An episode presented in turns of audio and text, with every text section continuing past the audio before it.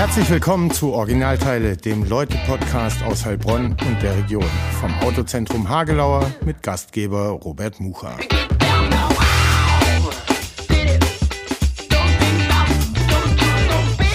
Herzlich willkommen zu Folge 38 vom Originalteile-Podcast, dem Leute-Podcast aus Heilbronn und der Region. Und auch diese Folge wird präsentiert vom Autozentrum Hagelauer, wie seit drei Jahren. Alle 38 Folgen.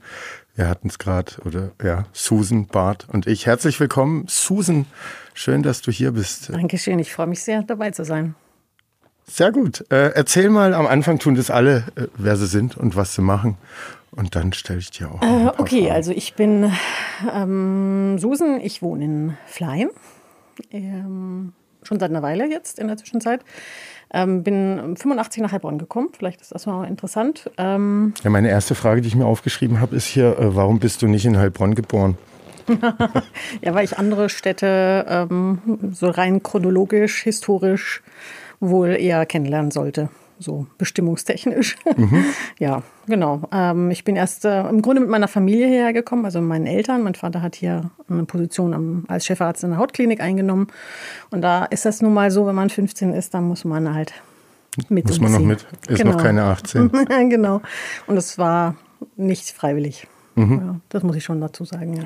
Wo, oh, äh, ne, ich habe es dir jetzt gerade, als wir noch draußen vor der Tür standen, gesagt, äh, so deine Vita auf deiner Homepage ist eigentlich äh, für dieses Podcast-Format die optimale Vorbereitung. Also mhm. Ich muss gar nicht groß noch Fragen aufschreiben.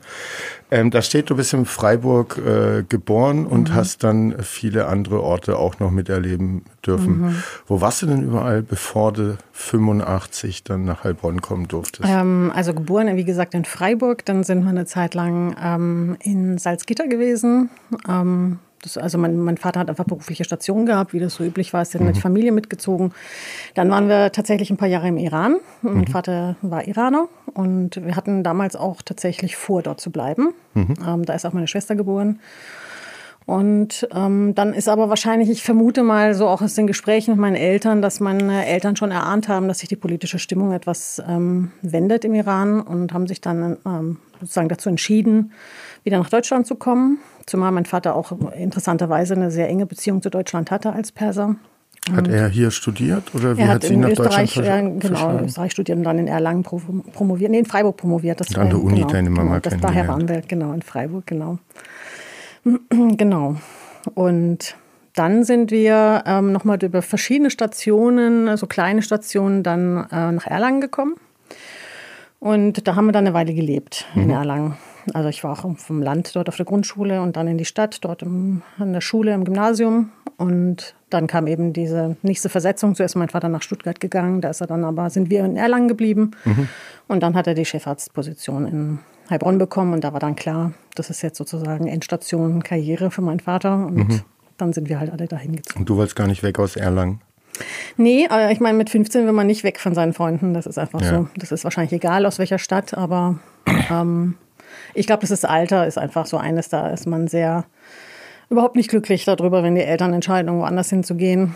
Ähm, rückblickend betrachtet war das eine gute Entwicklung, weil ich war damals auch ein bisschen schräg drauf. Von mhm. daher ähm, hat Und dann hat dich halt Bonn eingenordet, oder so wie? ungefähr, ja. Ja, ich äh, habe mich ein bisschen, erstmal ein bisschen gewehrt, äh, dagegen hier anzukommen, muss ich sagen. Mhm. Also es hat eine Weile gebraucht. Ähm, ich weiß nicht, ob der Begriff heute noch zählt, aber es war für mich so die Popperstadt.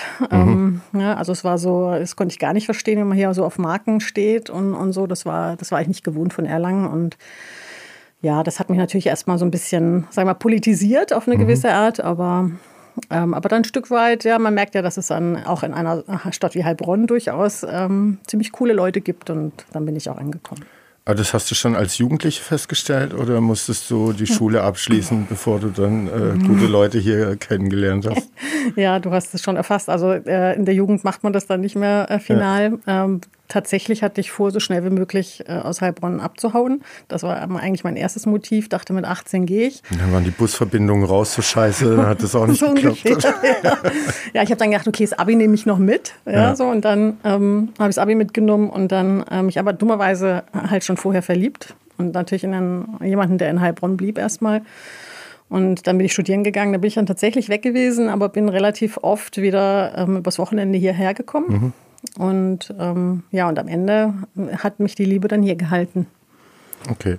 Mhm. Und äh, was mich dann noch interessiert, die Iran-Zeit. Wie lange warst du dort? Wie alt äh, warst du dann da? Hast du noch Erinnerungen daran? Mm, ja, ich habe schon noch ein paar Erinnerungen. Ich war klein, also es waren drei bis sechs, also kurz vor mhm. der Einschulung.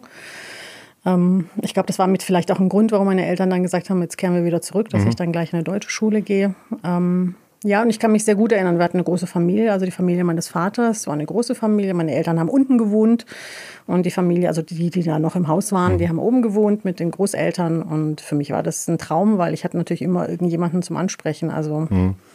Und unten habe ich immer Deutsch gesprochen mit meinen Eltern und dann die Treppe hinaufgehend habe ich Persisch gesprochen tatsächlich, äh, beziehungsweise Azarisch. Wir kommen ähm, aus Tebris. Kannst du da noch ein paar Leider Worten nein. Also da hat sich irgendwie eine Demenz drüber gelegt. Keine mhm. Ahnung. Also wenn irgendein Hypnotiseur zuhört, vielleicht gibt es ja etwas, kann man frei, freilegen. Ja. Und warst und, du äh, dann irgendwann später mal wieder dort? Und Nein, nie nee. wieder seither. Keine Lust? Doch voll. Zeit, ja? Riesig. Mein bester Freund ist äh, im Iran beruflich gerade immer ah, wieder. Mhm. Ah, ja? In Teheran. Und äh, mhm. der schwärmt von den Skigebieten dort. Mhm. Ja, Hat mir stimmt. auch äh, Videos mhm. geschickt. Blauer ja. Himmel, Pulverschnee. Ja. Ähm, nette Leute, gutes Essen. Ja. Also durchaus eine Reise. Also sagen wir mal so, die Skigebiete würden mir nicht als erstes einfallen, wenn ich ähm, sozusagen in den Iran gehen wollen würde. Ähm, aber es gibt viele Gegenden, die wollte ich eigentlich mit meinem Vater sehen. Mhm. Der ist dann aber leider etwas schneller gestorben, als ich es mir gewünscht habe. Und wir hatten es eigentlich gerade in Planung, zusammenzugehen. Das wäre natürlich das Schönste gewesen, mhm. so die Wurzeln suchen. Ähm, das muss ich mir jetzt anders überlegen, aber das steht auf, äh, definitiv auf der Löffelliste. Ja, ich zeig dir nachher mal ja, sehr äh, Videos. Cool. Und, äh, ja. Er hat sich da auch so einen äh, alten Geländewagen äh, gekauft. Äh, ja. Ist ja dann doch mhm. geröllig und bergig, wenn man ja. rumfährt. Ja. ja, okay. Und dann hat die Liebe dich hier genau. gehalten. Mhm. Und äh, seitdem bist du auch warm geworden mit Heilbronn, aber noch nicht mit allem. Aber lebst ganz gern inzwischen hier? Ähm. Ja, auf jeden Fall. Also das, das schon. Also ich glaube. Ähm, aber du musst ich, immer wieder raus, ne? Steht auch ja, in genau. deiner Vita. Sehnsuchtsort ja, genau. Berlin. Ja, genau. Ich, das ist wirklich, also da muss ich regelmäßig hin. Ähm, das hat aber auch mit den Menschen zu tun, die ich dort kenne und mhm. äh, auch den Institutionen, mit denen ich auch zusammenarbeite, immer wieder. Ähm, ja, ähm, ich komm, bin schon hier angekommen. Es war eine, hat echt viel Zeit gebraucht. Ähm, ich glaube, es liegt aber auch ein bisschen daran, dass ich so eine unterwegs Seele bin. Also ob ich jemals irgendwo angekommen wäre, wenn ich nicht gemusst hätte auf eine gewisse Zeit, das ist jetzt so wahrscheinlich die große Frage. Mhm. Ähm, also ob das jetzt nur primär an Heilbronn liegt oder auch einfach in meiner Natur verankert ist. Ähm, natürlich war Familiengründung ähm, etwas, was mich natürlich festgehalten hat an den Ort und ich habe dann auch ähm, gemerkt, dass mir das ziemlich gut tut, also eine gewisse Ruhe mhm. Ähm, sich dadurch auch in meinem Leben ausbreitet. Ähm, ich habe aber sehr lange, ich habe ja sehr lange selbstständig gearbeitet mhm. und das habe ich sehr genossen, dass ich in Heilbronn nur Privatperson war mhm. und ähm, sonst überall anders halt beruflich unterwegs war. Das war schon gut. Das hat sich also hattest du beruflich keine Bezugspunkte hier in die Stadt rein, Nein. sondern eher genau. außerhalb, überregional. Genau. Genau. Du bist nämlich, das ist ganz spannend, also du bist Diplompsychologin mhm. und mit dem Schwerpunkt, jetzt muss ich das nicht falsch sagen, Arbeits- und Organisationspsychologie. Genau. Ähm, und in dem Bereich warst du dann auch mhm. selbstständig. Ja. Wie, was macht man als Arbeits- und Organisationspsychologin? Na, es hat dann Wer bucht dich? Fußballmannschaften, äh, Unternehmen, äh, die Bundeswehr? Ähm, also theoretisch könnten das alle sein, ja, mhm. genau. Ähm, weil es natürlich ganz viel damit zu tun hat, ähm, wie Menschen sich in ihrem ähm, Arbeitsumfeld, aber auch natürlich in ihrem Umfeld, wenn sie mit in Systemen sind, also in einer Organisation sind, in, eben auch in einem Verein sind oder so. Äh, mit diesen Fragestellungen beschäftigt sich äh, mhm. die Organisationspsychologie. Und ich hatte so ein bisschen einen Fokus auf Persönlichkeitspsychologie und aber auch ähm, so ein bisschen das Coaching, Teamentwicklung, Veränderungsmanagement, also Change Management sagt man ja da so. Ähm, das waren so die, ähm, die Arbeitsweisen, mit denen ich ähm, unterwegs war, also die Themen, mit denen ich mhm. unterwegs war. Und ähm, ich hatte natürlich, das war jetzt oder ist klassischerweise das Arbeitsumfeld eines Organisationspsychologen, es sind große Unternehmen. Mhm. Und die haben schon in den 90ern gemerkt, sie brauchen Psychologen, weil die halt den Menschen vielleicht ein bisschen besser verstehen, als es. Ich hoffe, ich trete da jetzt nicht mal auf die Füße. Also ist der Controller Ja, genau. Ja. So, weil der ist natürlich auch studiert und ähm, Ja, und dadurch ähm, sozusagen gibt es ganz viele Anschlusspunkte. Aber hat dich diese so Teampsychologie, äh, sag ich mal, schon vor dem Studium interessiert oder hat sich das erst während des Studiums äh, rausentwickelt? Mm, und wie bist ähm, du auf das Fach gekommen? Also tatsächlich hat mich interessiert, warum der Mensch so ist, wie er ist mhm. Mm, und warum er sich an manchen Stellen so verhält, obwohl er es eigentlich anders weiß. Das ist äh, bis heute eine große Fragestellung, die mich ähm, antreibt, ähm, weil dazu gibt es noch nicht schlüssige Antworten. Mhm.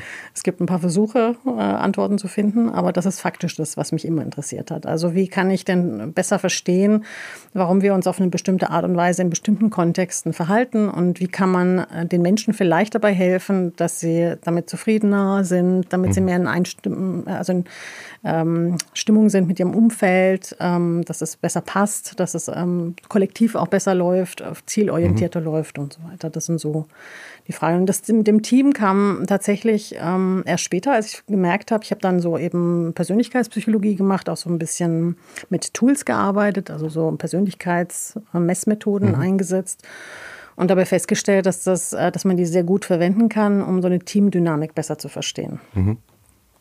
Und ähm, nachdem ich dann ein paar Mal sozusagen mit diesen Teams so gearbeitet habe, habe ich gemerkt, dass die einen relativ großen Einfluss haben darauf, wie die Teamstimmung auch ist. Mhm.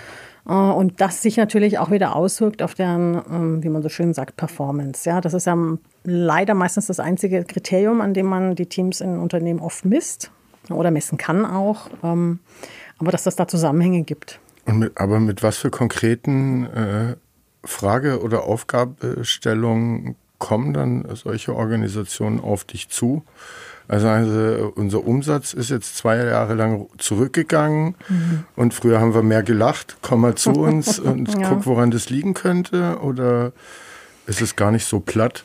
Nee, also es ist tatsächlich nicht so platt. Es, äh, man hat schon begriffen, dass man ähm, den Menschen, sag ich mal, auch einen persönlichen Raum geben muss, damit sie sich entsprechend entfalten mhm. äh, kann, dass, dass sie sich entfalten können. Ähm, man hat auch begriffen, dass ähm, es mehr Sinn macht, den Menschen ihrer eigenen Persönlichkeit äh, konform auch ähm, Arbeitssituationen und Arbeitsmöglichkeiten zu beschaffen.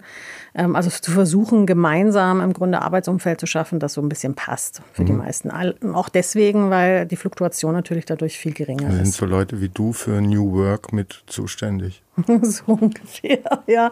Ja, ja, ja, klar. also von uns sind ganz viele in dem Thema drin. Das ist schon so. Ja. ja weil, das, ähm, weil man natürlich jetzt durch die gesellschaftliche Veränderung natürlich auch gemerkt hat, dass Menschen, also viele Menschen viel lieber anders arbeiten würden und der, der gesellschaftliche Druck jetzt steigt und dadurch natürlich solche Themen sich besser umsetzen lassen, als es früher der Fall war. Mhm. Es ist schon so, diese ähm, Unterordnung in, ähm, in so übergeordnete Performance-Ziele, die, ähm, die besteht natürlich seither immer noch, weil wenn es das Unternehmen nicht gibt und das nicht erfolgreich ist, dann gibt es auch keine MitarbeiterInnen. Aber ähm, man hat in der Zwischenzeit schon festgestellt, dass es andere Kriterien gibt, nach denen man sich auch orientieren sollte. Und das ist schon das. Also auch allein deswegen, weil man halt Mitarbeiter halten will. Mhm. Und wie lange hast du dann selbstständig? Kann man dich noch buchen als Psychologin? Also ich habe tatsächlich noch äh, auch ein Arrangement mit der Hochschule, dass ich ähm, weiterhin selbstständig auch daneben mhm. sein mhm. äh, kann. Ähm, ja, und ich, man kann mich noch buchen tatsächlich, wobei ich nicht mehr für alles zur Verfügung stehe, wie ich es mhm. früher gemacht habe. Das liegt einfach daran, dass ich ähm, nicht mehr alles bedienen mag und keine größeren Projekte noch mache. So. Okay. Da kommen wir später drauf zu, mhm. weil du Hochschule schon genannt mhm. hast. Äh, du hast damit aufgebaut und leitest da das Gründerzentrum, mhm, ja. Zentrum Startklar. Genau. Mhm. Kommen wir aber später ja, dazu. Alles klar. Mhm. Ähm, und deine große Leidenschaft neben der Psychologie äh, ist ja, ich sag mal, kreativ sein, äh, mhm. künstlerisch kreativ auch tätig zu sein, mit Kreativen zusammen dich auszutauschen. Ähm, war das schon immer so? Hast du das erst während deines vielleicht trockenen Studiums äh, entdeckt, dass du diese Ader hast und dir das was bringt, wenn du, weil du machst ja ganz viel, ne? Du, mhm. ich kann nachher mal, oh, ich habe ja lachen müssen, ne? Deine, deine Vita auf deiner Homepage ist unglaublich umfangreich und lang. Und der letzte Satz Ein bisschen peinlich ist, ist das dann bei Interesse an einem ausführlichen CV, wenden Sie sich bitte an mich. ja. Was gibt es denn da noch zu erzählen? Ja, okay. Ja, tja. Ja, man könnte natürlich auch inhaltlich ein bisschen äh, stärker fokussieren, vor allem natürlich beruflich. Also beruflich könnte ich natürlich ein bisschen äh, breiter mhm. treten, was ich wie, wo, wann gemacht habe. Ähm, das ist jetzt äh, gerade, wenn, wenn jetzt irgendjemand interessiert wäre, sozusagen, oder früher interessiert, das ist ja jetzt auch nicht mehr so ganz aktuell, ähm, dann ähm, hätte natürlich jemand einen anderen CV können. gebraucht als das, was ich da so stehen okay. habe. Ja, also das ist jetzt eher so ein persönliches, ähm, ja, das macht mich aus, so in Anführungsstrichen. Mhm. Genau, jetzt habe ich die Frage, die du Aber vorhin... Aber so das kreativ, so, kreativ-künstlerische ja. Arbeiten, da ja. unterwegs sein, auch diese Menschen und Kreise ob bewusst oder unterbewusst, suchen und finden, mhm. ist ja irgendwas, was ja auch dann deinen beruflichen Werdegang ja. äh, durchaus mit beeinflusst hat. Ja. Ähm, weil du ja dann auch Auszeichnungen in einem Kreativbereich bekommen hast, ja. da dann in so das Coach-Ding mehr reingekommen bist. Ähm, war das schon immer so? Hast du das im Studium mhm. entdeckt, diese Ader? Also ich habe äh, tatsächlich... Und was für eine Künstlerin mal, wärst du gern geworden? Ja, also in der 10. wollte ich abgehen und wollte Goldschmiedin werden. Das mhm. war der erste Berufswunsch. Und dann habe ich gedacht, nee, okay, machst du halt doch noch Abi. Ähm, dann hat sich das transformiert in, oh, ich will ähm, Tanz studieren. Mhm. Ich wollte unbedingt Tanz machen. Das war eine, eine, eine ganz, ganz, ganz große Leidenschaft. Aber ähm, ich weiß nicht, ob du dich mit Tanz auskennst, aber man muss eine bestimmte physiologische Grundstruktur haben, also sehr dehnungsfähig sein oder eben leichte Knochen haben. Mhm. Ich habe extrem schwere Knochen und mein Bein irgendwo hinzuheben, das kostet mich echt viel Anstrengung. Mhm. Deswegen wusste ich schon, okay, das wird jetzt nicht die leichte Feder. Die, ähm, ja, also ich meine, ich habe es gerne gemacht, habe da auch viel, wir haben Modenschauen getanzt früher so, das war so eine, so eine Leidenschaft. Aber, ähm, aber das wusste ich dann relativ schnell, das ist es wahrscheinlich nicht. Ähm, und dann, also kurz vorm und während des Abiturs habe ich noch darüber nachgedacht, ob ich nicht doch freie Kunst studieren will. Mhm. Das war noch so ein ähm, Alternativplan. Auch da habe ich ein bisschen an meinen äh, Qualitäten gezweifelt. Also da habe ich gedacht, okay, ich weiß nicht, ob ich genug mitbringe, um sozusagen dafür für mich jetzt äh, genug Grund liefern zu können, das ein Leben lang zu machen mhm. oder mich dem total zu widmen. Und ich hatte eben äh, das Glück eines großartigen Ethiklehrers in der Schule, der mir dann die sozusagen über, über Ethik dann die Psychologie so nahe gebracht hat dass dann die große Liebe da geweckt war. Und dann hat die Kunst im Grunde eine Nebenrolle gespielt. Also ich habe mhm. ähm, tatsächlich das immer versucht weiter zu betreiben für mich. Ähm, Was machst du da alles? Du zeichnest mal. Ich habe viel gezeichnet Schreib. tatsächlich, zeichnen. Ähm, dann, äh, ich arbeite sehr gerne mit Collagen. Das ist sowas, was mich sehr beruhigt, sage ich jetzt mal mhm. auch, weil ich finde, Dinge, die es schon gibt, irgendwie neue Zusammenhänge und da noch zu bearbeiten, das war immer so ein bisschen das, wo ich, wo ich am liebsten gemacht habe.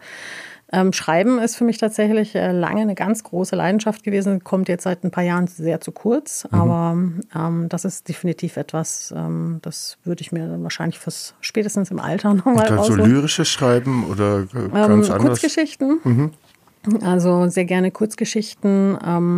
Da habe ich sogar mal einen Preis gewonnen. Das war noch sehr lustig, weil ich damit überhaupt nicht gerechnet habe, weil ich eine relativ alberne Geschichte geschrieben habe, weil mir nichts Besseres eingefallen ist mhm. und ich mich ja fast ein bisschen geschämt hatte für diese Geschichte und dann aber festgestellt habe, dass das äh, Satire sein könnte. Und ähm, ja, und das fand ich dann ganz, also das waren dann so Dinge, wo ich gemerkt habe, okay, an manchen Stellen ähm, kann ich vielleicht auch ein bisschen was, ähm, mhm. aber das war gar nicht so das Wichtigste. Ich glaube, das Wichtigste war, dass ich gerne mit Worten umgegangen bin, gerne erzählt habe, gerne. Ja, ich sitze, glaube ich, einfach auch gerne an der Tastatur. Vielleicht mhm. liegt es auch am Klavierspielen von früher, ich weiß es nicht, aber ich sitze gerne an der Tastatur. Ja, und das ja, begleitet mich wahrscheinlich immer noch.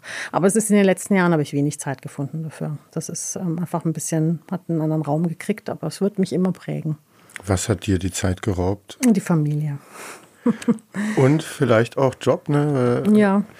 Ähm, Auf jeden Fall auch. Einmal, was, ja. einmal was ganz spannend ist, mhm. ne, aus dieser künstlerisch-kreativen äh, Leidenschaft oder immer wieder dranbleiben und äh, das für dich betreiben, hat sich ja dann äh, vielleicht auch die Erinnerungsgeräte, mhm. äh, das ist ein Projekt, von dem ja. du gleich kurz erzählen kannst, ja. entwickelt. Und damit bist du ja ausgezeichnet worden als äh, Kreativ, äh, Kultur- und Kreativpilotin ähm, Deutschlands. Mhm. Ne?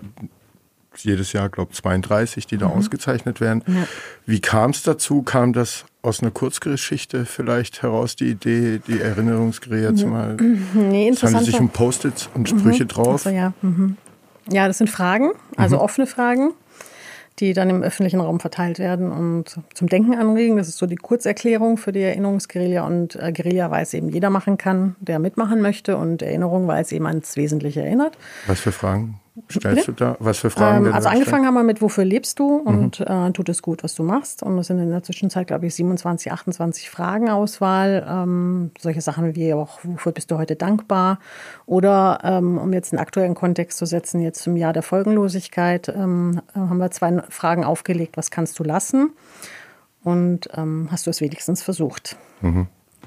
Und das sind so Fragen, die eben nicht eindeutig beantworten, zu beantworten sind. Und ähm, das ist entstanden, ähm, um auf deine Frage zurückzukommen, äh, lustigerweise aus meinem äh, selbstständigen Beratungskontext. Ich war mit einem sehr engen Freund auf einer Veranstaltung, beziehungsweise nicht Veranstaltung, sondern einem Workshop mit einer Bank in Berlin.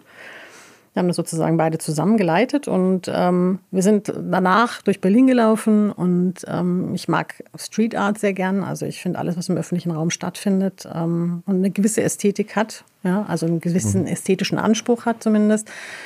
Das äh, finde ich bereichert äh, sehr stark und ich ähm, gucke mir viel an. Und ähm, wir hatten darüber gesprochen, dass es doch irgendwie auch ein bisschen traurig ist, dass ähm, man oft Workshops hat, ähm, Change-Management-Prozesse anregt, ähm, auch mit Menschen redet. Es passiert irgendwas, es findet eine Erkenntnis statt, jemand hat einen Lernzuwachs. Ähm, man merkt auch richtig in einem Team, dass plötzlich ein neues Funken entsteht. Und es ganz oft so ist, dass du aus dem Raum rausgehst und ähm, die Leute vergessen das wieder mhm. im Laufe der Zeit. Ja, also manche schneller, manche weniger schnell. Es gibt natürlich Situationen, in denen kann man das länger halten, aber es ist, wir kennen das ja beide. Also ich meine, äh, du weißt ja wahrscheinlich auch, es gibt Situationen, da bist du berührt tief und weißt, ab heute wird dein Leben anders und dann bist du wieder im Leben drin hm. und der Alltag kommt wieder und du denkst, hm, ja. Leben also, ist gar nicht anders geworden. Genau, komisch, ja. Und ähm, dann haben wir so gesponnen und man müsste die Leute erinnern, man müsste irgendwie Gelegenheiten geben eben dazu, dass sie sich erinnern. Und dann war bei mir irgendwann plötzlich diese Brücke da. Das gesagt, ja. ähm, eigentlich fände ich es noch viel cooler, wenn, wenn man das mit Menschen auch machen könnte, die, die man gar nicht, nicht im kennt. Workshop waren. Genau. Ja. Und äh, wenn man es noch fast ein bisschen breiter machen könnte. Also mhm. breiter im Sinne von, worum geht es eigentlich im Leben? Ja, und worum geht es dir im Leben? Ganz explizit, dass du dir Gedanken darüber machst. Weil, ähm, und das ist halt eben die These dahinter, dass du, wenn du das weißt und bewusst kultivierst, dass du eigentlich immer bessere Entscheidungen fällst. Und mhm. bessere Entscheidungen im Sinne deiner eigenen, sagen wir mal, ähm, deines eigenen Lebensinhaltes, ja, deines Lebenszieles, wenn du denn eines hast. Aber, und das ist so die Hoffnung, die ich halt habe, ähm, dass das auch dazu beiträgt, dass wir insgesamt bessere Entscheidungen fällen und äh, ein bisschen, ja, man kann es ein bisschen groß sagen, mündiger antworten, mhm. ähm, vielleicht uns auch selbstwirksamer erleben, weil wir wissen, wofür wir die Dinge tun, die wir tun. So, mhm. Und das war sozusagen das hehre Ziel dahinter. Ähm, die Aktion an sich einfach. Ich habe dann tatsächlich ein paar Jahre gebraucht, bis ich das dann auf die Straße gebracht habe. Also 2008 hatte ich die Idee. Und ähm, ich wusste dann nicht so recht, soll ich, soll ich nicht, ähm, taugt das was oder nicht. Aber irgendwann war der Drang so groß, dass ich es dann gemacht habe, ausprobiert habe. Ich hatte dann auch echt tolle Unterstützer um mich rum, und erstmal hast du die Fragen auf die Post-its per Hand geschrieben? nee, tatsächlich habe ich gleich mit äh, einem äh, Freund aus alter Geschichte, auch in Heilbronn, so aus der Calperinia-Zeit noch. Mhm.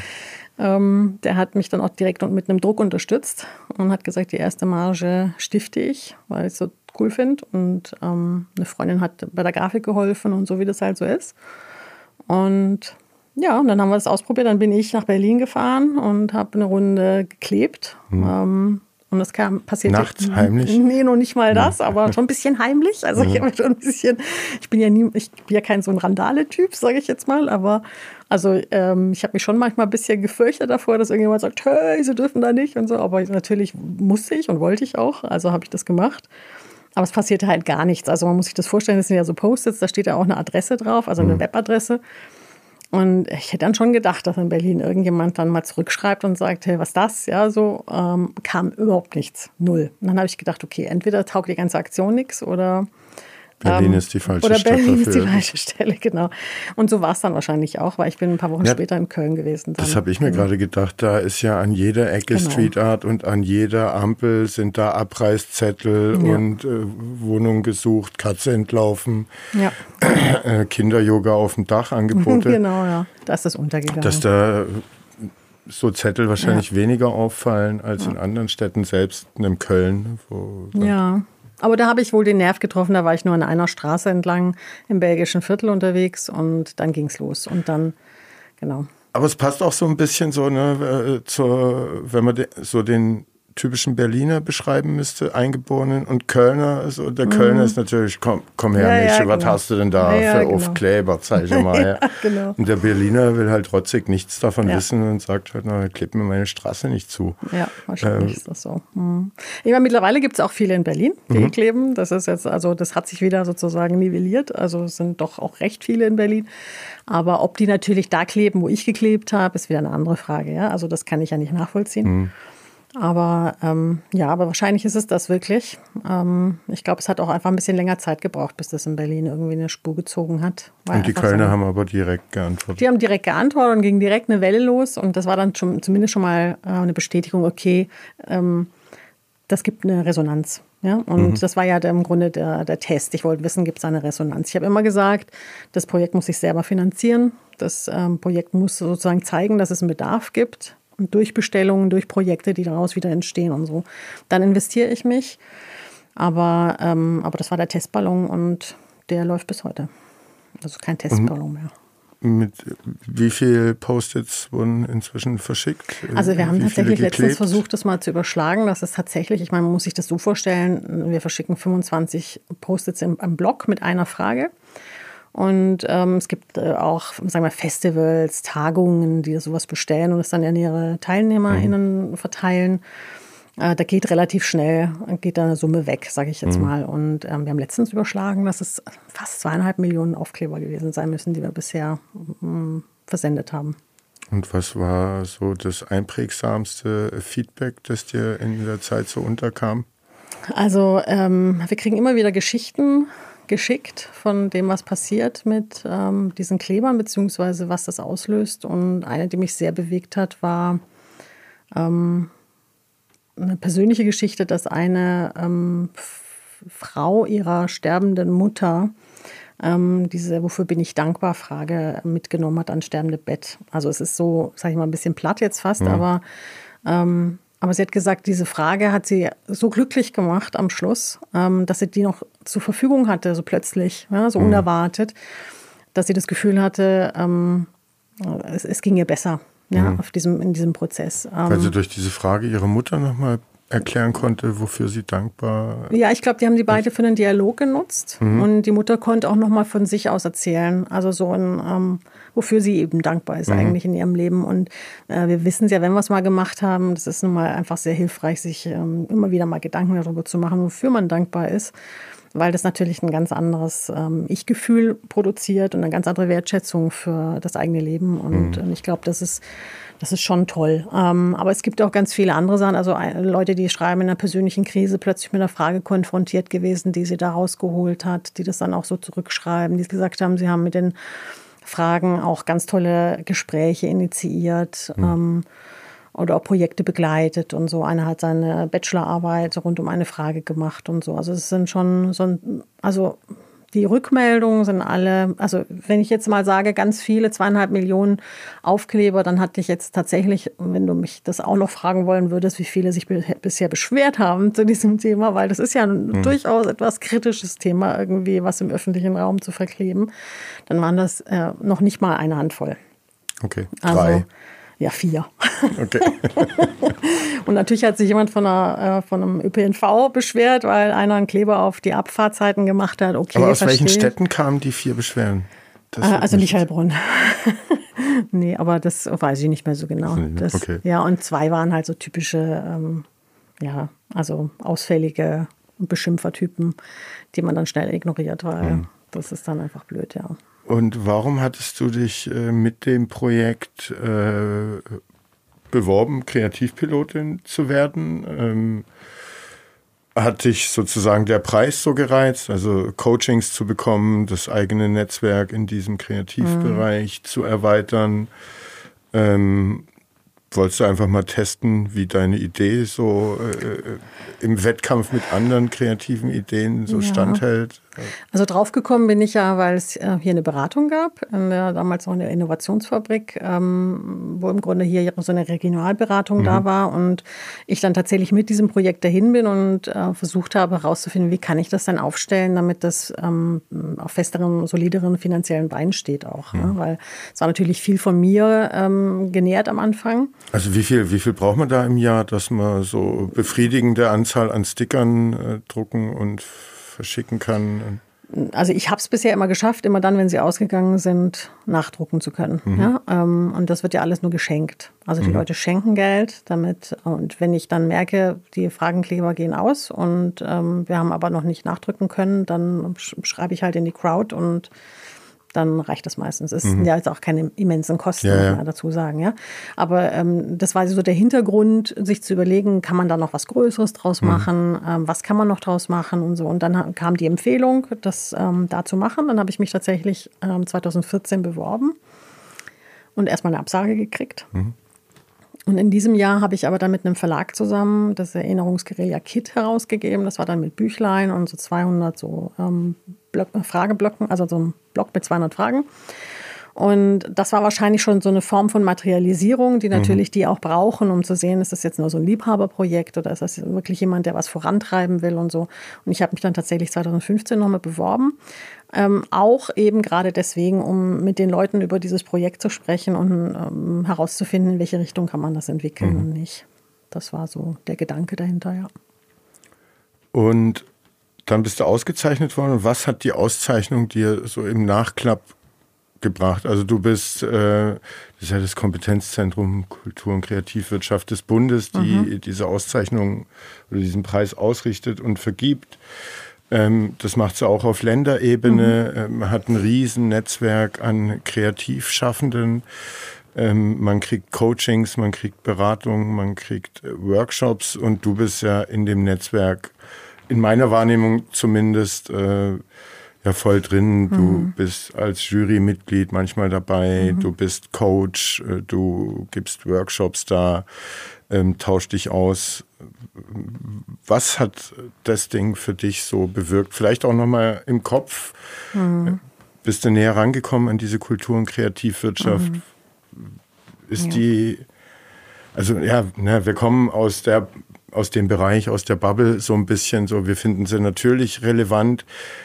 Ähm, mir ist aber auch erst, nachdem ich so dieses Kompetenzzentrum kennengelernt mhm. habe und so weiter, bewusst geworden, ja, wie groß und relevant und mhm. welche wichtigen Impulse aus dieser Branche kommen können. Ja. War dir das vorher schon klar? Auch erst danach? Ähm ja. Erst danach. Mhm. Also tatsächlich habe ich erst das, äh, also die Größe und Bedeutung dieses ähm, Wirtschaftssektors erst danach wahrgenommen.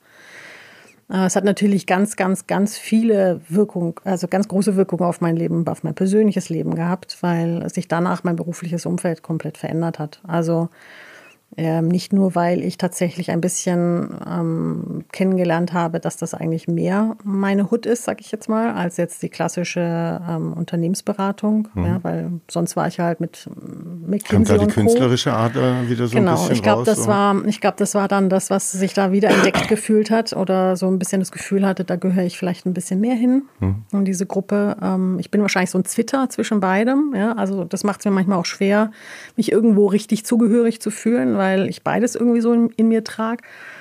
Aber, ähm, aber das war viel Heimkommen und das war mhm. viel ähm, das Denken, das ich habe.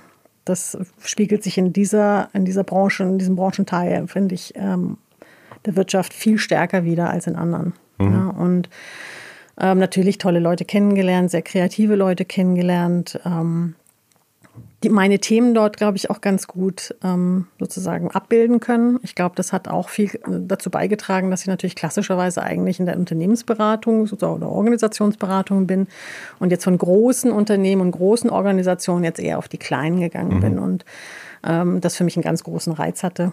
Ähm, das ist ja auch etwas, das würden sich ja Kleinunternehmen nie leisten können. Ja, das ist ja etwas, was ähm, also so, so ein Coach oder ein Unternehmensberater, der so richtig mal so hm, kommt, mhm. der verdient ja normalerweise ein ordentliches Geld für das. Das kann sich ja ein Einzelunternehmer oder ein kleines Unternehmen gar nicht leisten. Ne? Vor allem kein Start-up, das mhm. jetzt gerade so im Kreativbereich anfängt.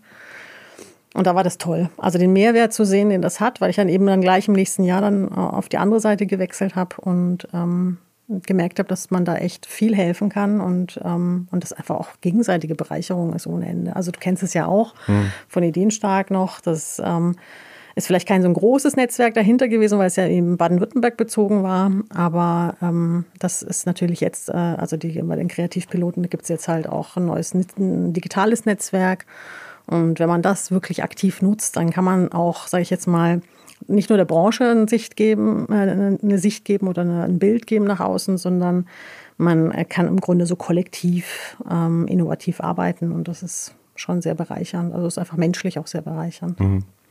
Und äh, sind Kleinunternehmer dankbarer als große Unternehmen? Oder die Menschen aus großen Unternehmen? Du hast, ähm, ich glaube, die Menschen sind immer dankbar, wenn du in, äh, irgendwie, in, sagen wir mal, in Beziehung zu ihnen trittst und das wegen ihnen selbst machst und nicht wegen irgendeinem anderen übergeordneten Ziel. Das ist, glaube ich, egal, wo du die Menschen triffst. Aber ähm, ich glaube, der, der Wirkungsgrad ist manchmal etwas höher. Mhm. Ähm, wenn es jetzt, weil, weil ich habe jetzt die Erfahrung gemacht, wenn ich jetzt mit na, das kann man jetzt nicht pauschalisieren, aber wenn man mit kleinen Unternehmen arbeitet, die an den richtigen Stellen die richtigen äh, Kontakte herstellt, die richtigen Gespräche führt, auch mal das Richtige hinweist, dann ist sozusagen der, der Umsetzungsgrad ein deutlich größerer, weil, weil das auch existenziell verbunden ist mit dem eigenen Zweck. Befriedigt so ein Coaching dann den Coach oder in dem Fall dich mehr als dann vielleicht beim großen Unternehmen, äh, wo die Leute trotzdem dankbar sind? Ähm, mhm aber die Umsetzung dann aufgrund von Strukturen, Bürokratie etc. pp. Ähm, gar nicht oder nicht vollumfänglich oder viel zu spät äh, mhm. umgesetzt wird. Befriedigend ist jedes Gespräch, das gut ist. Also das so richtig, äh, also wo man das Gefühl hat, man, man dockt wirklich an der entsprechenden mhm. Stelle an, man versteht, was der andere braucht oder die andere und, ähm, und man hat auch am Schluss das Gefühl, das Gegenüber profitiert von dem, was mhm. man gesagt hat. Also man will ja nicht irgendwie nur performen. Äh, das Problem, dass du nicht weißt, wie es umgesetzt wird am Ende, das hast du überall. Das ist, äh, und das, das ist dann auch außerhalb deiner eigenen Wirkungsmöglichkeiten. Ne? Das ist mhm. natürlich so, aber ähm, weil das so meint, ich, ich hatte eines meiner letzten großen Projekte, war eine Bank und ähm, das war 2008. Also wir erinnern uns vielleicht an diese Bankenkrise. Das war das goldene Jahr für die Banken. Genau, und das war ein sehr großes, ähm, da haben wir mit ganz vielen Teams gearbeitet und das war echt toll. Das war mhm. so richtig toll. Ich wollte früher nie bei Banken irgendwelche Projekte machen, weil ich halt, ich hatte so ein Bild im Kopf, was so Banken machen so und habe mich dann breitschlagen lassen, in das Projekt mit reinzugehen und war total happy, weil, weil ich gemerkt habe, okay, da heilt was auch in mir. Also es ist jetzt nicht mehr nur die böse Bank und so, sondern das sind wirklich tolle Leute da drin und tolle Menschen. Und wir haben wirklich richtig tolle Workshops gehabt und tolle Zusammenarbeit auch in den Teams und den Desks, so wie es mhm. damals hieß. Ja, und dann kam die Bankenkrise und dann ist klar, was als erstes gekürzt wird, sind genau solche Projekte. Das war jetzt nicht, weil es gekürzt wurde, und, ähm, sondern weil ich wusste, auch die Botschaft, die diesen Teams gegenüber, so dass es wichtig ist, sowas zu machen, natürlich sofort ähm, ja, also ins Absurdum geführt wurde, weil man äh, halt sofort diese Projekte hat ähm, einstampfen können. Und das ist dann was, was mir wehtut ein bisschen. Mhm. Das ist schon so. Also manchmal hat man schon das Gefühl, das, was wir an Arbeit machen, ist oft, um, um so ein bisschen Bespaßungsprogramm zu machen, damit man sagt, ihr seid uns natürlich auch wichtig. Ja, und deswegen holen wir so Leute wie mich. Ähm, aber wenn es dann wirklich um harte Zahlen geht und ums Überleben geht, verstehe ich auch. Das ist ja, wie gesagt, auch der, der Hauptziel und Zweck eines Unternehmens. Ähm, aber trotzdem, man kann es auch anders machen und das sind dann schon die Dinge, die einem wehtun. Und das passiert vielleicht mit kleinen Unternehmen nicht so. Mhm. Und wie kam es dann oder kam heraus aus dieser ganzen Erfahrung und Tätigkeit äh, für das Kompetenzzentrum aus Berlin oder dann in den Bundesländern, äh, dass du hier zur Hochschule auch gekommen bist. Mhm. Ne, da geht es ja bei Startklar um Gründung, Start-up-Themen, mhm. äh, unternehmerisches Denken und Handeln äh, vielleicht den Studenten näher zu bringen. Ja. Und du hattest ja davor dann zumindest zwei, drei Jahre durch äh, Kreativpiloten, äh, ja, Erfahrung vielleicht auch mit Start-up-Leuten, mit Gründern, mhm. Äh, jetzt nicht aus dem Tech-Bereich unbedingt. Mhm. Äh, dass dich das auch so in die jetzige Tätigkeit bei der Hochschule getrieben, ja, getrieben hat?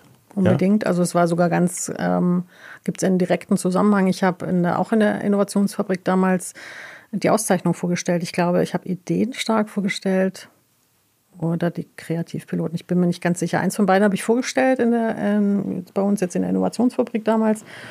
Und ähm, da ist dann tatsächlich jemand direkt auf mich zugekommen mit der Stellenausschreibung mehr oder weniger unterm Arm und hat gesagt, du, da wäre was, das wäre total gut auf dich passen. Mhm. Und ich habe gesagt, das kommt überhaupt nicht in Frage, weil ich lasse mich garantiert nicht anstellen.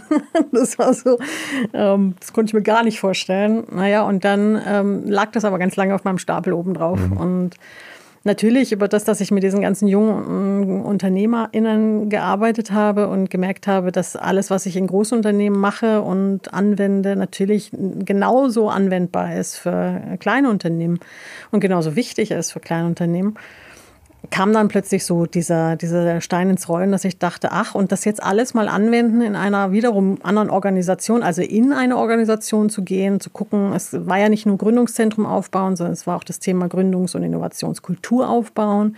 Das Thema Kultur aufbauen hat natürlich ganz viel mit Organisationsentwicklung zu tun. Da sind einem in einer Hochschule vielleicht mehr die Hände gebunden als jetzt in einem freien Unternehmen, aber nichtsdestotrotz zählt das so ein bisschen zusammen und gehört zusammen und dann habe ich gedacht, vielleicht ist das jetzt so das, was aus beidem zusammenfließt. Also das, was ich vorher selbstständig gemacht habe, das, was ich mit den ähm, ganzen Kreativen gemacht habe und äh, das jetzt anwenden sozusagen in einem festen Kontext, das hat sich dann wie eine schlüssige Weiterentwicklung angefühlt.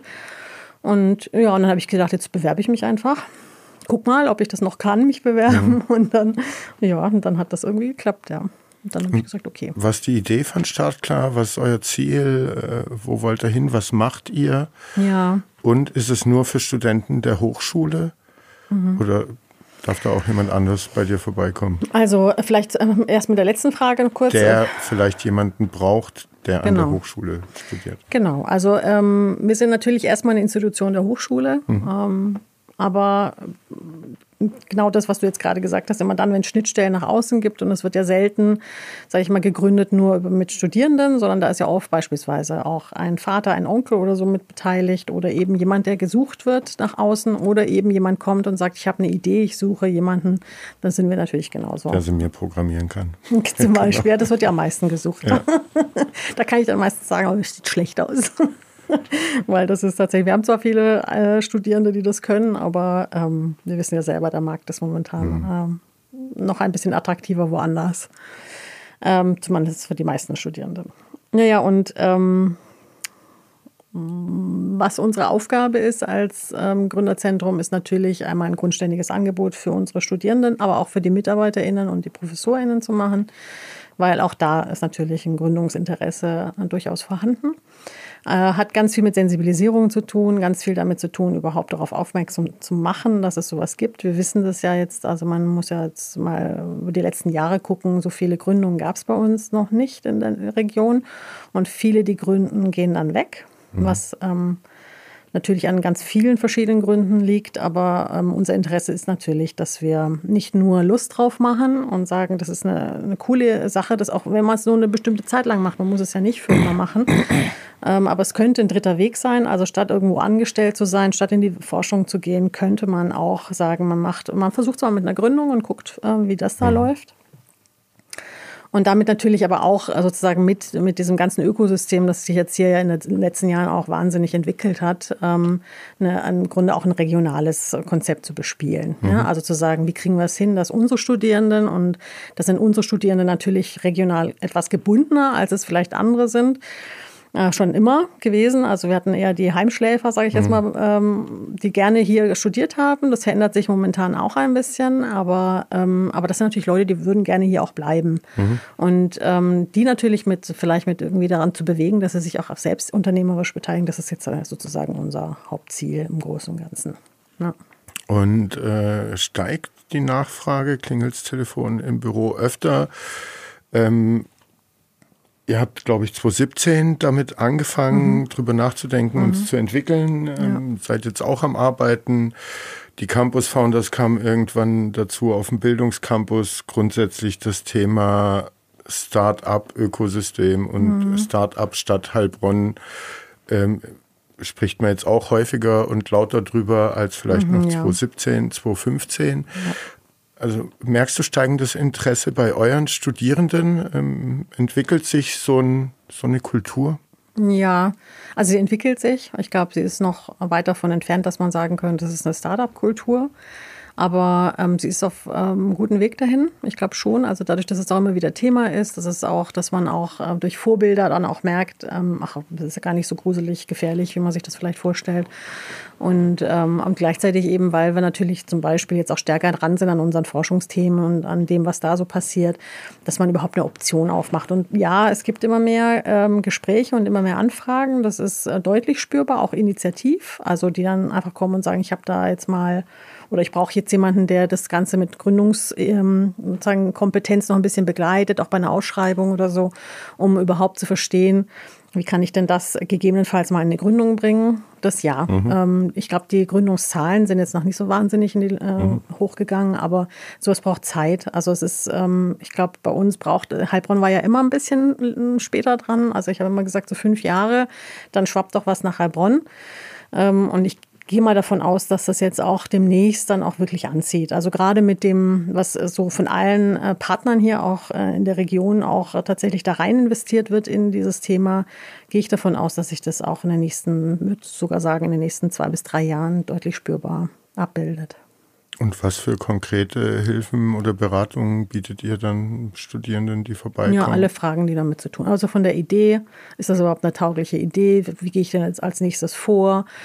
Wen muss ich denn fragen, wenn ich herausfinden will, dass das was taugt oder nicht? Ähm, was sind Experten für? Ähm, wo kriege ich die? Also auch gerade wenn es Experten sind in-house, also irgendwelche Technikprofs mhm. oder IT-Profs oder so, die wir dann auch kontaktieren. Ähm, auch in Rechtsfragen, Geschäftsmodellentwicklung. Also im Grunde ist es ja keine Rocket Science, ja. Also man kann das relativ schnell umfassen. Was sind so die Fragestellungen? Also sehr persönlich herausfinden, was braucht dieser Mensch oder diese mhm. Person? Und, ähm, und dann versuchen wir es noch ein bisschen jetzt zu flankieren, dass wir die Person des ähm, Gründers auch ein bisschen oder der Gründerin äh, ein bisschen stärker in Fokus nehmen, sagen, was willst du eigentlich genau mit deinem Unternehmen erreichen? Mhm und welche Position willst du eigentlich? Also worum geht es dir beim unternehmerischen Handeln? Weil das äh, macht am Ende einen großen Unterschied, ob man jetzt sagt, ich müsste jetzt unbedingt ein Unternehmen aufbauen oder sagt, oh, ich habe da so eine tolle Sache, ich habe jetzt gerade was ausgetüftelt und daraus will ich jetzt was Größeres machen. Das ist eine völlig andere äh, Herangehensweise daran, wie ich das, ähm, sagen, mein eigenes Unternehmen aufbaue. Und das versuchen wir jetzt stärker in den Fokus zu nehmen. Also machen wir schon immer ein bisschen, aber jetzt noch ein bisschen expliziter. Aber wir haben ein bisschen einen Fokus auf Female Founders, weil wir mhm. finden, dass es noch zu wenig Frauen gibt. Ähm, aber das ist ja überall so. Und das ist jetzt einfach durch uns, durch Lisa und mich einfach gut abgebildet, ähm, weil wir da beide sehr engagiert in dem Thema sind.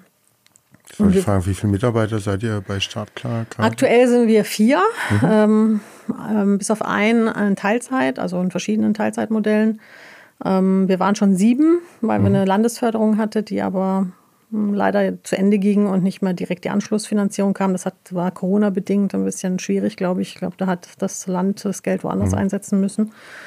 Und dadurch haben wir leider äh, sozusagen äh, uns ein bisschen abspecken müssen im Team. Momentan sind wir vier. Ähm, wir müssen auch ein bisschen kämpfen, ähm, mhm. weil wir natürlich über öffentliche Mittel finanziert sind, primär. Und die Ausschreibungen momentan gerade ja, etwas ruhiger sind in der Richtung. Mhm. Ja. Und so Gründer brauchen ja auch einen Standort, der ihnen in unterschiedlichster Art und Weise irgendwie gute Bedingungen schafft, von mhm. beruflich äh, bis äh, privat. Wie ist da, gibt es da Feedback? Ihr habt jetzt vielleicht mehr als die anderen Hochschulen hier äh, die, einen Heimschläferanteil, mhm. ähm, die dann vielleicht die Stadt Heilbronn auch A länger kennen und nochmal anders kennen, wenn sie grob aus der Region kommen. Aber wie ist das? Kommt da Feedback äh, zur Stadt, zur Stadtentwicklung? Ähm, sind die jungen Leute happy mit dem, was hier passiert, angeboten wird? Ähm, und wenn sie meckern, was fehlt ihnen? Ja, also ich meine, du weißt, du kennst das ja selber aus, auch aus deiner Schwarmstadt. Aber ich bin nicht so nah dran an den Studenten ja. wie du, du ja. hockst da. Also ich äh, sage es mal so, die Leute, die aus der Region kommen, die ähm, mögen die Region vielleicht aus anderen äh, Augen sehen, als es jetzt jemand von extern mhm. tut. Ja? Also jemand, der zum Studieren hierher kommt, sieht die Stadt anders als jemand, der sie schon immer kennt.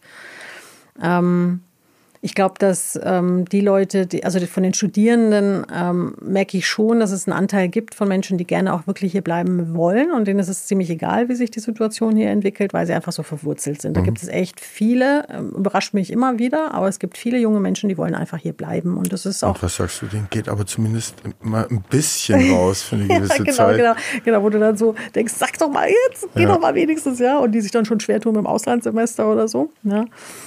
Aber es gibt jetzt immer mehr, die, also finde ich, ähm, tatsächlich sehr weltoffen sind und gleichzeitig auch irgendwie zum, zum einen zum Beispiel denken, ich kann die Dynamik, die es hier gibt, äh, vielleicht auch irgendwie mitgestalten, weil wenn ich hier bleibe. Und andere, die wiederum sagen, ja, es zieht halt immer noch eher ähm, in eine größere Stadt zu gehen. Also mhm. viele, die wir kennen, die dann gegründet haben, sind wirklich nach Berlin gegangen. Also wo ich dann denke, okay, hm, also da ist der Markt natürlich noch größer und noch härter umkämpft. Also da gäbe es eigentlich hier bessere Bedingungen. Aber natürlich gibt es da viel mehr äh, Inkubatoren und Acceleratorenprogramme. Da kann man sich auf fünf verschiedene Programme gleichzeitig bewerben, sozusagen. Hat ganz viele ähm, Coworking Spaces, wo man immer wieder, was weiß ich, wo auftreten und vorbeigehen kann. Das ist natürlich zum Kontakte knüpfen und mhm. vernetzen natürlich deutlich lebendiger. Das sehe ich schon auch. Aber man muss es halt, eigentlich muss man es aus der Perspektive sehen, was will man eigentlich? Ja? Also will man jetzt in dieser Startup-Welt sein und, äh, und da irgendwie gucken, wie man, weil viele haben ja dann noch, noch eine etwas blauäugige Idee von, ich mache mal schnell eine gute Idee, bringe ich auf die Straße und dann äh, skaliere ich und dann verkaufe ich. Ja, so mhm. und und das klappt ja nur in ganz wenigen Fällen äh, in der Art und Weise. Und da muss man dann schon eher gucken, dass man ein nachhaltiges Netz von ähm, Menschen findet, die da sozusagen einen unterstützen. Aber ja klar, ich meine, Heilbronn ist halt nicht Berlin, auch von der Größe her nicht. Das mhm. ist klar, dass es da weniger Konzepte gibt. Und ja. Wirst du, wenn du in Deutschland unterwegs bist, irgendwie inzwischen häufiger darauf angesprochen, was denn hier so abgeht? Weil ja die Dynamik hast du angesprochen jetzt auch gerade und dass manche Studenten da einfach mitgestalten wollen und auch deshalb hier bleiben wollen. Aber ne, A, es ist viel passiert. Äh, die Hardware auf dem Bildungscampus mhm. kann man sehen. Äh, jetzt kommt der KI-Innovationspark. Aber auch so nationale Berichterstattung äh, mhm. gab es ja deutlich mehr in irgendwelchen Business Punks, Manager-Magazinen, mhm. Süddeutsche Zeitung, Zeit etc. pp. Passiert dir das, dass du jetzt häufiger angesprochen wirst, was denn da los ist bei uns hier in Heilbronn ja. und ob das cool ist oder nicht? Ja, also äh, ich werde nicht so oft direkt angesprochen. Mhm. Ähm, es ergibt sich dann meistens so ein bisschen im Gespräch. Ähm, es ist, äh, ich finde es lustig. Ich weiß noch, ich bin studieren gegangen und ähm, dann habe ich mit einer ähm, Studienkollegin zusammen gewohnt und deren Mutter aus München kommend meinte, als sie erfuhr, dass ich aus Heilbronn komme, sagte, ach, das ist doch die zweitreichste Stadt in ähm, Deutschland. Und ich meine, mein Studium gesagt, liegt nein, jetzt nein, nein, Platz eins. ja, das war damals, war glaube ich hinter München. Ja, also so. Und ähm, und ich habe das damals selber noch nicht gewusst. Also mir war das nicht klar. Mhm. Und das ist ja lange vor dieser ganzen Entwicklung gewesen. Ne? Also mhm. das heißt, da war Heilbronn eigentlich sonst erwähnenswert nur wegen dem Stau am Kreuz. Ja? Also da, die meisten kannten Heilbronn aus den Verkehrsnachrichten. So, mhm. Das war so das, was sie meistens gehört haben. Aber sonst hat Heilbronn niemand was gesagt. Und heute ist natürlich klar, heute werden, werden Namen genannt, die eindeutig mit Heilbronn verbunden werden und ähm, dass da so gerade wahnsinnig viel passiert. Und natürlich mhm. werde ich dann auch gefragt, wie ist das denn so? Ja? Also wie ist das denn so?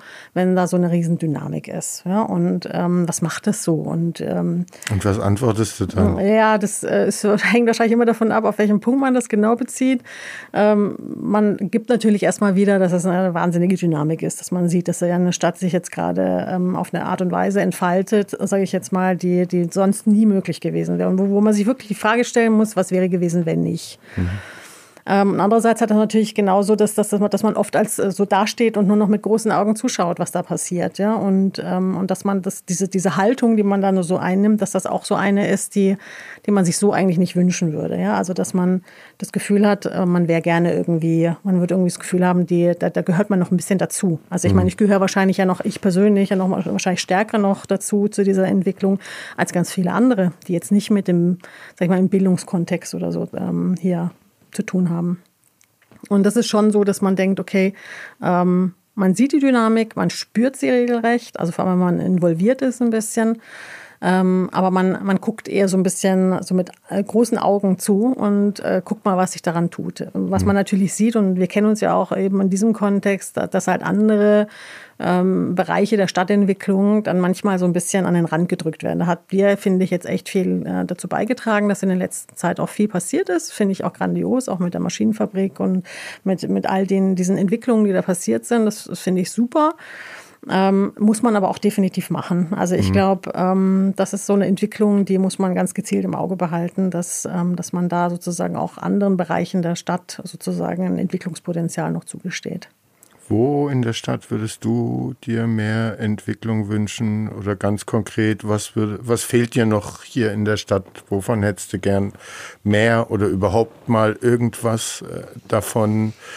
Äh, was also, hättest du für die Studenten vielleicht auch äh, mehr, also so eine angefangen von Studentenkneipe, die es nicht mhm. so richtig gibt, aber ja auch viele andere Sachen. Also mir fehlt ähm, tatsächlich viel so ähm, ein äh, bisschen so kultigere, ähm, sag ich mal, Restaurants, Bars, Kneipen, ja, die, die nicht so ganz in diesem äh, Franchise-Prinzip laufen, sondern die wirklich also so handmade sind. Ja? Mhm. Also Leute, die sich wirklich Mühe machen und dann das machen, was in allen anderen Städten ja letztlich auch ganz vieles gibt, wo wir eine, so ein paar, ähm, wie jetzt beispielsweise die Jeckbar oder so haben, mhm. wo ich finde, das ist so typisch für mich, von den Sachen hätte ich gerne mehr. Mhm. Ja? Also das ist so, das, ähm, das fehlt mir tatsächlich so ein bisschen das Kreative da drin. Mhm. Ähm, mir fehlt ähm, das Fahrrad. Also tatsächlich, das ähm, Heilbronn ist mir immer noch zu wenig fahrradfreundlich. Und ähm, ich finde auch, man könnte sich mutiger bekennen, dass man sich anders aufstellen will.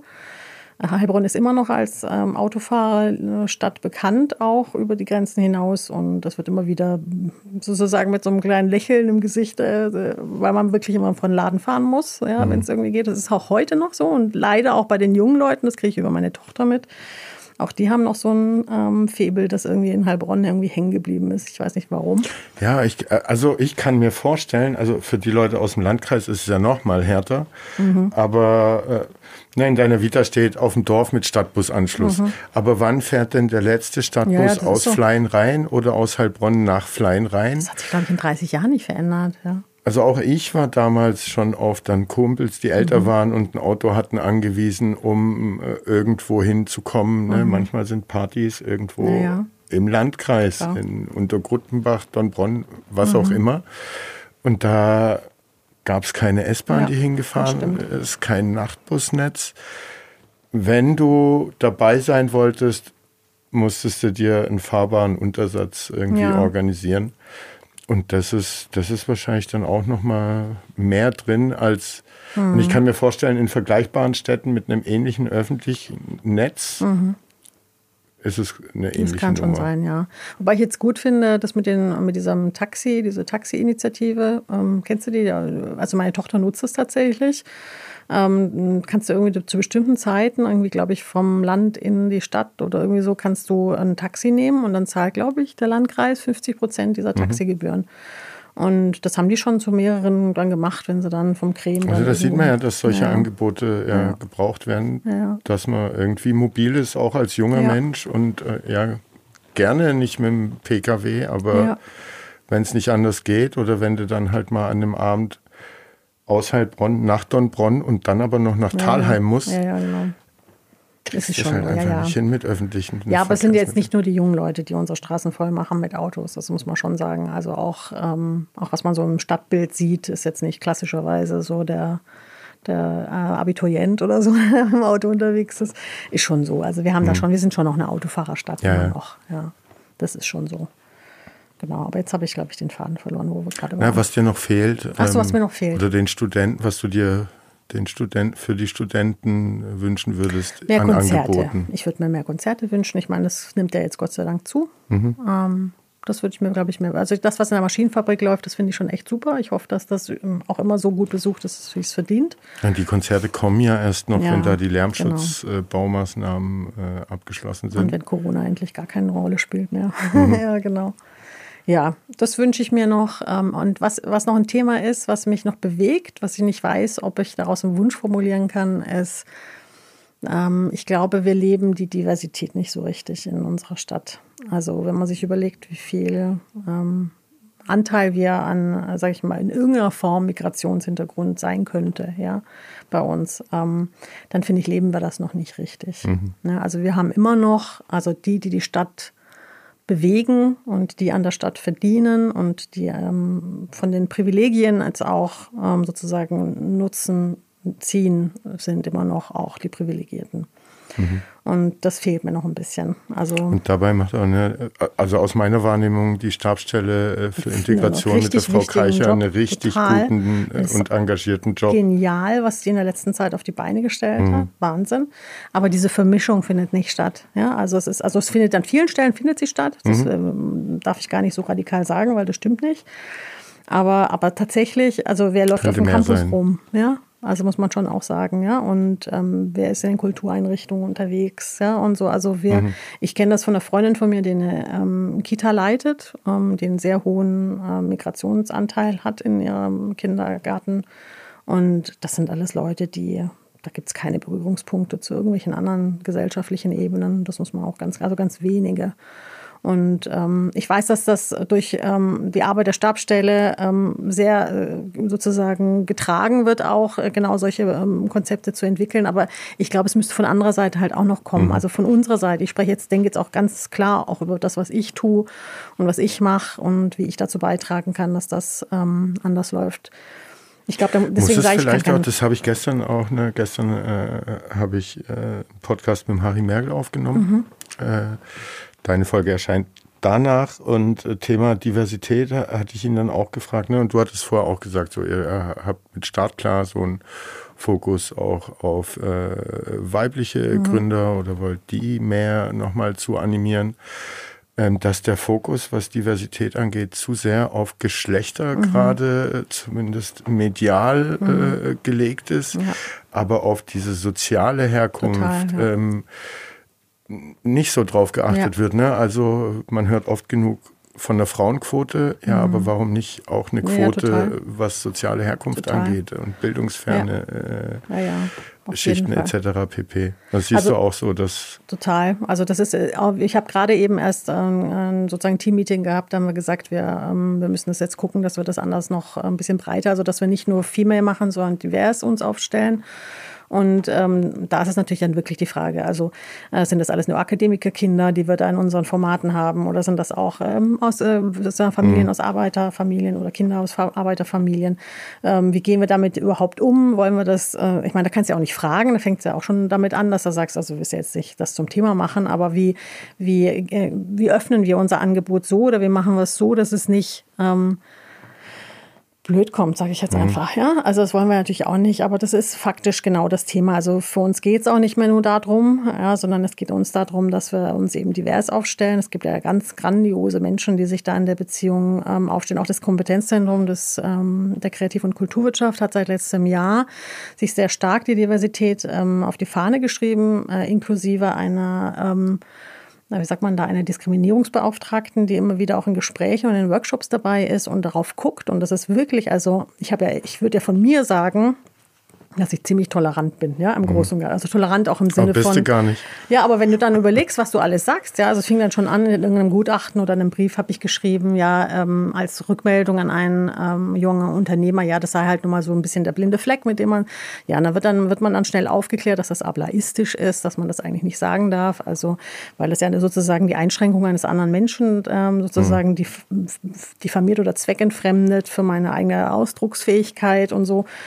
Und, ähm, und dann merkt du plötzlich, okay, es gibt einige Stellen, an denen ähm, ich vielleicht doch nicht ganz frei bin davon, dass ich auch äh, in Schubladen denke. Ja, und mhm. ähm, und sich dem, diesem Prozess auszusetzen, das finde ich, ist ähm, eigentlich etwas, das wird, wird bei uns allen irgend, irgendwas da auslösen. Da muss man da nicht auch so ein bisschen aufpassen, also dass man das nicht genau, überzieht, total. weil sonst sagst du gar nichts mehr äh, mit einem Hintergedanken. Genau. Ich könnte irgendwo als wie auch immer, intolerant, ja, Rassist, äh, mit wenig Empathie ausgestatteter Mensch äh, äh, diffamiert werden. Ja, dann ja, auch. Und es geht genau, genau. in die andere Richtung. Also ich habe es auch daran gemerkt, dass ich erstmal wütend wurde, als ich ständig so, äh, so korrigiert worden bin, ja, weil ich gedacht habe, also man kann es auch echt übertreiben. Ja, mhm. Das war meine erste Reaktion, habe ich gesagt. Und gerade gerade ich, also ich meine, weißt du, natürlich, wenn ich was falsch sage, dann werde ich mich äh, damit beschäftigen, dass ich es anders sage.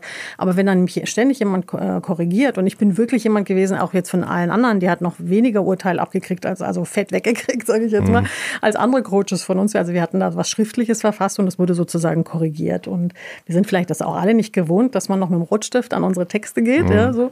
aber, ähm, aber es hat eine wahnsinnige Diskussion ausgelöst. Und allein das, also bei sehr reflektierten Menschen, die ja als Coaches arbeiten, ja, also die sowieso versuchen eigentlich, den anderen immer ganz sein zu lassen, wenn es irgendwie geht, äh, dass die dann schon zum Teil so emotional waren, weil sie gesagt haben, also es geht jetzt definitiv zu weit und das, was, was ist das für eine Art von Kommunikation? Also ein hochspannender Prozess. Und findest du, das geht dann aber an dem Punkt zu weit, so wie du es ja am Anfang auch selber empfunden ja. hast? Ja, ja. Ähm, oder gerade nicht? Ähm, ab, es ist, äh, ich glaube, das ist wirklich ein Balanceakt. Also mhm. ich glaube, das wird ganz oft äh, ins andere Extrem überschlagen müssen, um wieder irgendwo ein Pendel in der Mitte zu finden. Also ich glaube, hitzige Diskussionen äh, wird es brauchen. Äh, es wird viele Emotionen brauchen, damit du überhaupt bereit bist, dich mit dem Thema auseinanderzusetzen.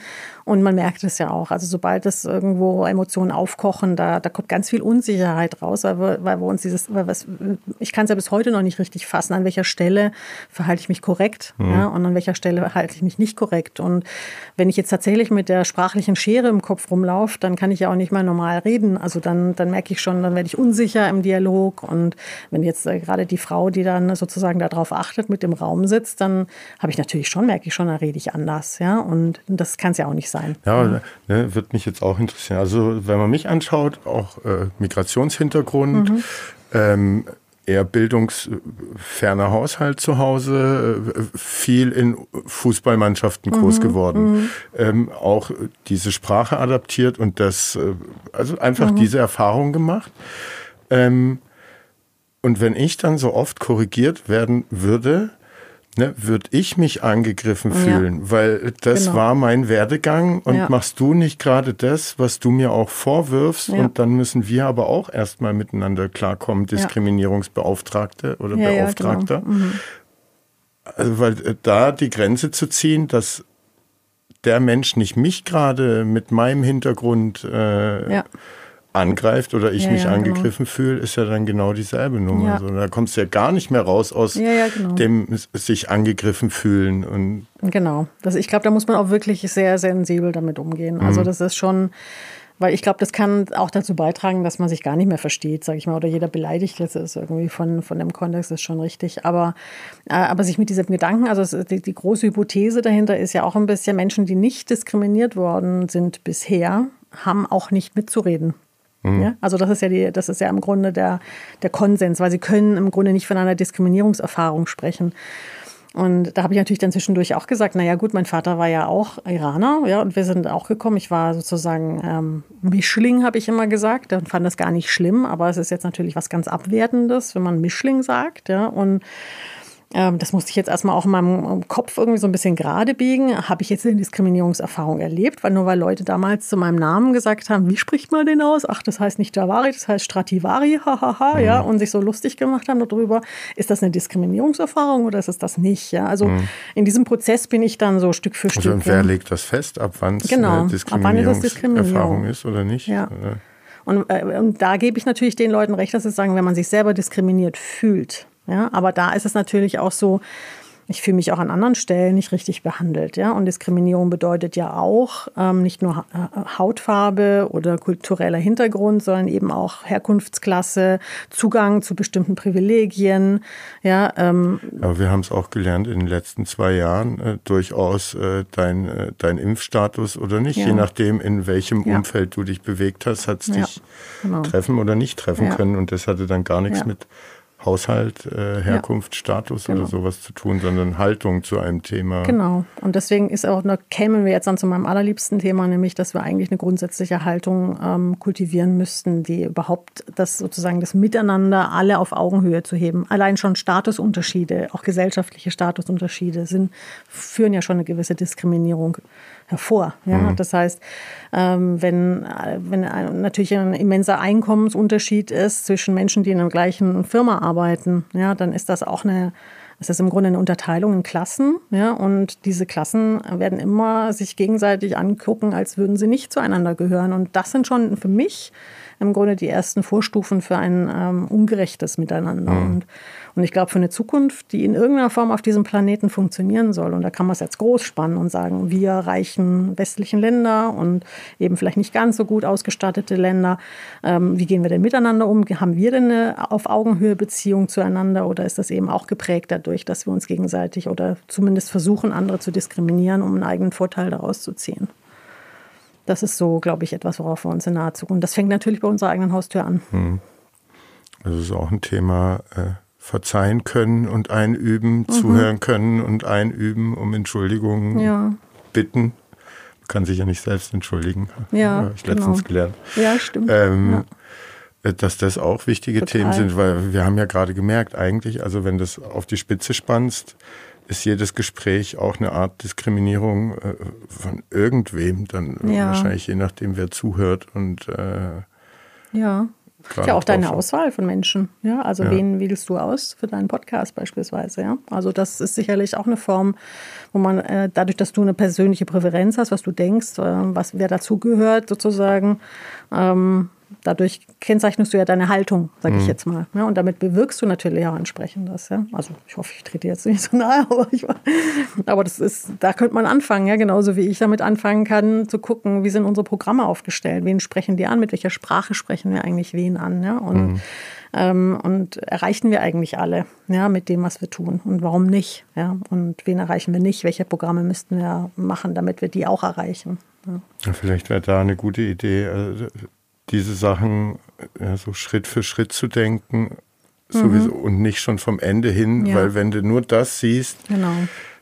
dann, dann weißt du ja gar nicht, wie du dich verhalten äh, genau. sollst ähm, und wie du da hinkommen sollst, weil überall Tretminen ja. irgendwie da gerade rum. Ja, ja, genau. Ja, ich glaube auch, das geht. Das kannst du nur mit dir selbst ähm, sozusagen mhm. vereinbaren. Das ist ja im Grunde auch das ein bisschen, was hinter der Erinnerungsguerilla steckt. Ja? Also dieses, du musst für dich selber eine Haltung so kultivieren, dass du dass du zumindest so 60 bis 70 Prozent sicher sein kannst, dass du das halten kannst. Ja? Also, dass du mhm. das, was du leben möchtest, zum Beispiel, wenn du sagst, ich möchte mit Menschen auf Augenhöhe kommen, ich möchte jetzt niemandem gegenüber abwertend sein oder so, dass du das lebst. Das wird nicht immer klappen, weil du auch in anderen Zwängen und Mustern steckst, aber, ähm, aber zumindest das zu kultivieren. Und ich glaube, das hat schon einen Einfluss. Und wenn man das jetzt noch mit Organisationen machen könnte, wenn das jetzt noch ähm, vielleicht Unternehmen sich auch auf die Fahne schreiben würden, das zu üben, äh, und ihre Strukturen vielleicht auch umzubauen. Äh, da würde ja auch New Work hinführen ein bisschen, mhm. ja. Ähm, dass man mehr auf Augenhöhe geht, dass man eher selbstorganisierte Strukturen schafft, die aber trotzdem auf ein gemeinsames Ziel einarbeiten, vielleicht die Bedürfnisse verschiedener Menschen abfängt, sie unterscheidet. Das hat nicht jeder Lust auf New Work, ja, das muss man auch sagen. Das hat das auch was mit einer Persönlichkeitsstruktur mhm. zu tun, auch mit einer Lebensphase vielleicht. Aber da so ein bisschen zwar individualisiert. Ist ja auch nicht jeder Beruf was für New genau. Work, so, ne? Ja, also klar. irgendwie auf der Intensivstation Tischkicker. Ja, ähm, ja, und der Tischkicker macht alleine New Work natürlich auch nicht aus. Ja, ja, aber so eine, ja, klar macht der nicht das alleine aus, aber in manchen Berufen oder in manchen klar, Örtlichkeiten funktioniert es. Äh, genau, bei dem Pilot wird man auch gerne anderes erwarten. Ja, so. Genau. Ja, ja. Aber das ist, ich glaube, das, das gehört halt alles in den öffentlichen Diskurs. Und ich glaube, und da spricht wieder die Psychologin in mir, wenn man relativ früh darüber nachdenken könnte. Ähm, deswegen glaube ich, wäre so ein, so, ein, so ein Vorschalt oder so ein Zwischenjahr oder ein halbes Jahr, das man macht, nur um genau das rauszufinden, bevor man in die nächste Berufsausbildung geht. Ob, ja, dann, und dann herauszufinden, wie ticke ich eigentlich? Also wie, was möchte ich, das tut mir gut. Ja, man kann es mhm. ja immer noch weiterentwickeln. Das darf ja nicht äh, zementiert sein, aber ein bisschen Gefühl zu bekommen, was für eine Arbeitsumgebung man sich eigentlich wünscht und wo man dazu beitragen möchte, dass es ähm, trotzdem auch auf Augenhöhe läuft. Ja, das das wäre eigentlich schön. Ja. Dann, bevor wir zum Abschluss zu entweder oder kommen, weil wir ja von der Stadtentwicklung Heilbronns irgendwie auf, ja, ähm, auf die Welt das Thema jetzt gekommen sind. Wenn du äh, eine Sache umsetzen könntest hier für in Heilbronn, ähm, die dann auch also auf die Stadtentwicklung einzahlt äh, und du niemanden fragen müsstest, äh, was würdest du tun? Eine Sache. Eine Sache. Muss jetzt eine große Sache sein? Nee, überhaupt nicht. Also ich habe jetzt nicht in dem Podcast, ich habe es Harry Merkel gestern auch erzählt, Frau Graf in dem Interview mhm. gefragt von der DHBW, was sie tun würde und Sie würde mit Sand arbeiten und schlicht äh, den Kaffeebuchtstrand deutlich verlängern, mhm. Mhm. weil sie sagt, so das bisschen Sand da an dem Fleckchen, das tut schon so viel für die Atmosphäre mhm. und tut so gut. Das wäre was, was sie tun würde. Aber du kannst natürlich auch das Wollhaus sprengen und eine große Knall. Also es muss ja sowas, sage ich mal, was Sichtbares sein, sozusagen irgendwas, was sich was ich an der Stadtarchitektur ändern würde. Nee, es, nee gar nicht.